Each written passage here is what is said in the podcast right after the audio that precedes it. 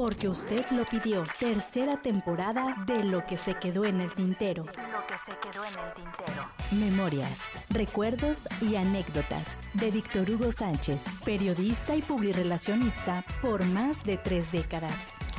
Lo que se quedó en el tintero. Los de mecha corta que les llaman.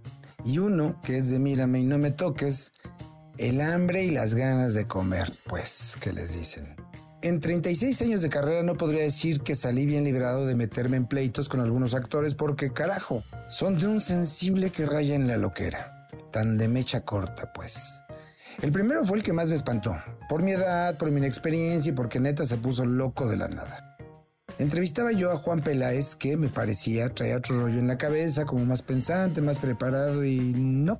Bueno, de nada le sirvió cuando empezamos a charlar en entrevista para el Heraldo de México mientras lo maquillaban en Televisa San Ángel. Señor, ¿usted cree que Televisa es el quinto poder? ¿Qué te pasa, muchachito pendejo? ¿Por qué me quieres meter en problemas con la empresa? Cálmese, señor, solo es una pregunta, dígame que no y ya. Te largas ahora mismo de mi vista, te voy a agarrar a madrazos, lárgate. Y patas, ¿pa' qué las quise? Corrí, corrí, corrí mientras aquel energúmeno vociferaba que me iba a vetar y otras cosas. Y es que, lo he dicho, no todo es dulzura en la cobertura del mundo farandulero. Eduardo, me tengo que ir, la cita a las 10 a.m. ya son las 12 y vienes mal. ¿Qué te pasa, Víctor Hugo? ¿Me vas a cuestionar cómo vengo? Salte de mi camerino, que te salgas, te dije. Ese era Eduardo Yáñez. En aquellos años y ahora tan broncudo.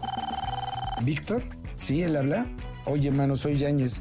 Quiero disculparme, no debí gritarte, tenías razón, llegué tarde y me sentí presionado por la producción. ¿Podemos retomar la entrevista? Claro, sin bronca. Pero no todo ha quedado en gritos. A veces empujones y patadas. O casi, o más.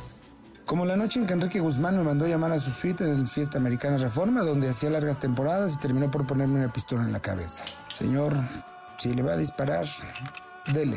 ¿Qué? ¿Muchos huevos? No, señor, pero me estoy muriendo de miedo. Acto seguido aventó la pistola en la cama de la suite y se puso a llorar. Lárgate, no quiero verte nunca más por aquí. La historia le he contado ya en este espacio, fue por un malentendido. Él creía que yo estaba a su disposición y que me mantendría al margen en un tema de dineros entre Alejandra Guzmán y sus managers en aquella época. Y claro, nunca más volví a pisar un camerino donde estuviera Enrique, que al paso de tiempo he perdonado y ya. Había entrevistado en otra ocasión a Alberto Vázquez sobre su vida, un nieto al que iría a conocer y mientras los entrevistaba en un restaurante del aeropuerto capitalino, alguien le había robado el teléfono. Se hizo tal desmadre que la nota al día siguiente en el programa La Oreja fue ese, el robo del celular. Ay, tanto lío por un teléfono, Alberto, cómprate otro y ya, dijo Juan José Origel al aire. Bueno, Víctor Hugo, ¿sí? ¿Quién habla? Alberto Vázquez. Quiero que me pongan en directo al programa al aire. Voy a decirle sus cosas al tal por cual de Origel. ¿Qué le pasa a ese p Señor, no depende de mí. Hable usted con el productor Alexis Núñez, seguro él le dirá qué hacer. Ahora me resuelves, Víctor Hugo. Tú hiciste esa nota y quiero que me pongas al aire. Señor, ay, de esta breve historia se armó un desmadre la producción. Ahí tienen a su valiente reportero. Te toca ir a entrevistarlo. Señor, soy Víctor Hugo de la Oreja. Maldito, por tu culpa quedé como un imbécil en cadena nacional. Lárgate, lárgate. Y sí, me largué. Y si voy a seguir siendo igual que antes fui. Y entendía, ese era el estilo de la oreja. Antes que regañarme, esa sería la nota. Aquel gritando, berreando. Pablo, Pablo, ¿nos das una entrevista? Sí, amigo. ¿Qué piensas que mientras cantabas, toda tu familia se salió del teatro de la ciudad? Pablo Montero no pudo saltar la barra de un bar donde se había colocado y cuando lo intentó mis compañeros lo detuvieron, forcejeando mientras yo emprendía la graciosa vida que seguro le habría venido bien al programa, pero yo no quise arriesgar. O la noche en que me tocó entrevistar a Gerardo de la Borbolla, ex de Alejandra Guzmán, que presentaba una grabación en sus estudios y cuya venta tendría una causa, ayudar a los niños de escasos recursos, enfermos, etc. Gerardo, ¿y si el disco no se vende, qué harás para ayudar a estos niños? ¿No habría sido más fácil dar ese dinero que usaste para la grabación a esa causa? No mames, Víctor Hugo, no mames, lárgate, lárgate. Y bueno, la cámara nunca dejó de grabar cuando empujones me corrió de su estudio de grabación mientras me pedía que lo encarara, que de frente nos midiéramos. Y a veces fue con cámaras, a veces fuera de ellas como cuando me propusieron llevar relaciones públicas de una obra de teatro con actores poco conocidos, poco mediáticos. De la sección de automovilismo de Excelsior nos ofrecen portada para dos talentos de la obra. Aparecerán al lado de algún vehículo en portada y ya en páginas interiores dirán sus nombres y un recuadro de la obra de teatro. ¿Aceptan? Que vayan. A los días me presenté en el teatro. Oye, ¿cuánto nos van a pagar por aparecer en esa revista? ¿Qué? ¿Pagar? No, nada. ¿Por qué habrían de pagarles? Porque ahora Volkswagen no me contratará para una campaña de autos y yo perderé mucho dinero. Así que, cuatito, te pido que resuelvas eso del dinero. Oye, Pablo Valentín, ustedes sabían las condiciones, nunca se habló de un pago.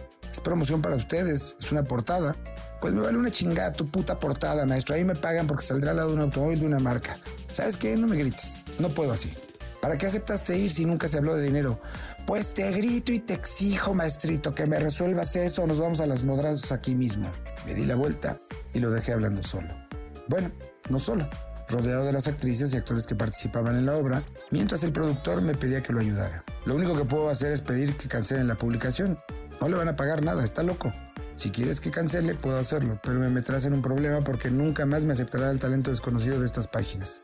Y así fue. Tuve que pedir que cancelaran, so pena de una demanda que interpondría el maestrito Valentín, a quien afortunadamente no me he vuelto a topar. Ay, si le siguiera contando. No acabaría.